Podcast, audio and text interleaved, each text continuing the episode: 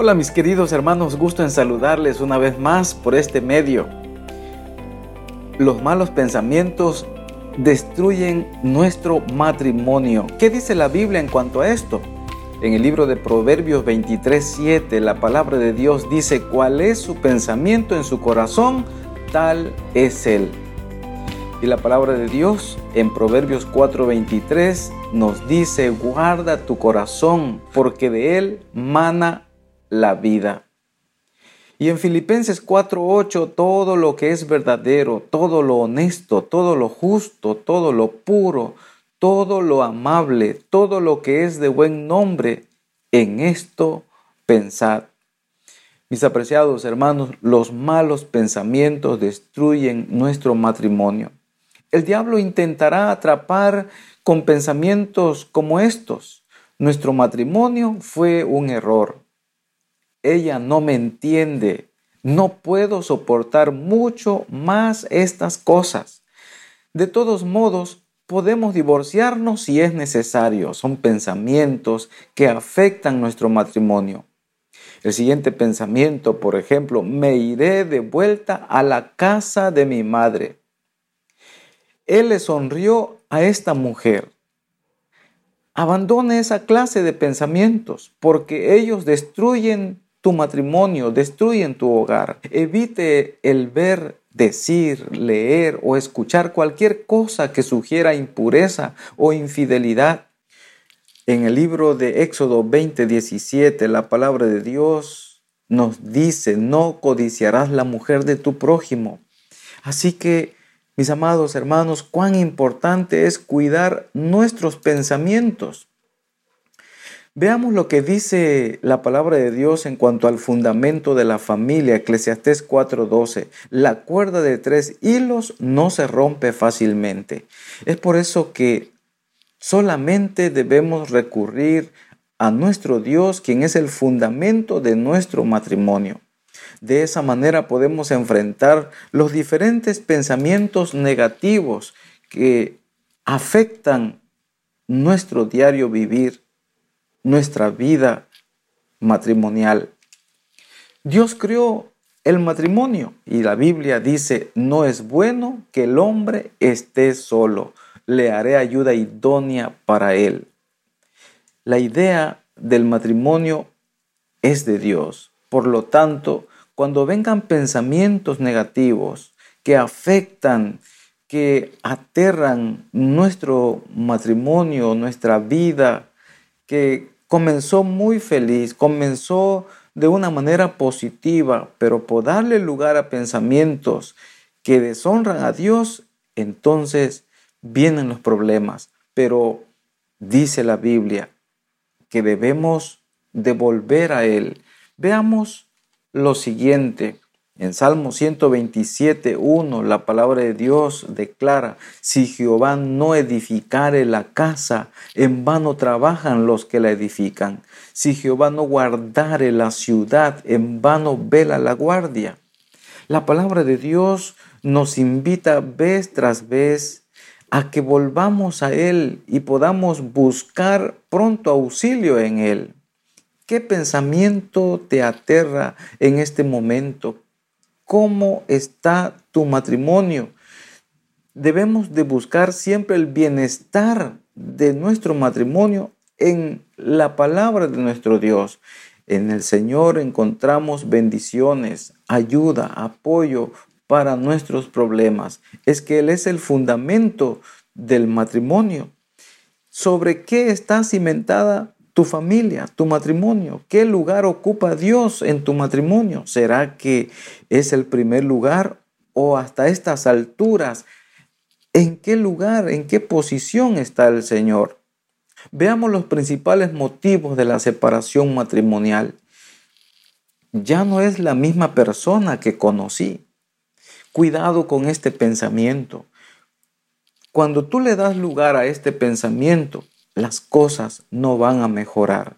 Ya no es la misma persona que conocí. Otro pensamiento negativo, perdí mi identidad personal, no sé qué hacer, no sé qué va a pasar conmigo. Debemos de retomar el tener un espacio para meditar y reflexionar cómo está nuestro matrimonio y no adentrarnos en pensamientos negativos. Otro pensamiento que pasa a veces por la mente, creo que conocí a alguien mejor. Por lo tanto, mi matrimonio no va a componerse. No participes de ese pensamiento. Por ejemplo, muchos piensan de la siguiente manera, ya no puedo ni hablar, es imposible arreglar nuestros problemas. Cuando tenemos consejos especiales en la Biblia y también en el espíritu de profecía de cómo poder enfrentar estos pensamientos negativos. Otro pensamiento que a veces llega y Ojalá que no se posesione de ti. Será mejor para los hijos. A veces queremos hacer o dar un paso en falso y pensamos que eso le va a ayudar a nuestros hijos. Sin embargo, será peor. ¿Qué dice la palabra de Dios? ¿Qué dice el consejo de la hermana Elena de Huay en el hogar cristiano, página 91? Dice ella, aunque se susciten dificultades, congojas y desalientos, no abriguen jamás ni el marido ni la mujer el pensamiento de que su unión es un error o decepción. Resuélvase cada uno de ellos hacer para el otro cuanto les sea posible. Sigan teniendo esas tiernas miradas, dice ella, esas tiernas miradas que tenían al principio el uno para el otro Aliéntense uno a otro en las luchas de la vida. Procure cada uno favorecer la felicidad del otro. Haya entre ellos amor mutuo y soportense uno a otro. Entonces el casamiento, en vez de ser la terminación del amor, será más bien su verdadero comienzo. Qué maravilloso consejo. No está todo terminado. No está todo acabado. Tenemos que seguir adelante. El pensamiento de que su unión es un error o decepción, dice este consejo. Resuélvase cada uno de ellos cuanto le sea posible. En vez de pensar que nuestro matrimonio ya no tiene sentido, debemos de continuar luchando y resolver cada uno de esos pensamientos negativos pero tenemos que dedicar tiempo. Dice la hermana Huay, sigan teniendo esas tiernas miradas que tenían al principio el uno para el otro. Todo matrimonio comienza, o por decirlo así, la mayoría de los matrimonios comienzan bien, pero conforme pasa el tiempo, cuando se le da lugar a pensamientos negativos o a consejos negativos de, de personas que desean destruirte, entonces las cosas empeoran. Pero el consejo es, sigan teniendo esas tiernas miradas que tenían al principio para el otro, del uno para el otro. Aliéntense uno a otro en las luchas de la vida. Es importante luchar procure cada uno favorecer la felicidad del otro, dice este consejo. Haya entre ellos amor mutuo y soportense uno a otro. Recuerda que para poder soportarse del uno al otro es importante buscar a Dios. Recordamos una vez más el versículo de Eclesiastés 4:12 cuando dice, la cuerda de tres hilos no se rompe fácilmente. Es importante reconocer entonces que debemos de buscar a Dios porque es la tercera persona quien nos puede ayudar. La palabra de Dios a través de el libro del hogar cristiano dice lo que causa división y discordia en las familias y en la iglesia es la separación de Cristo.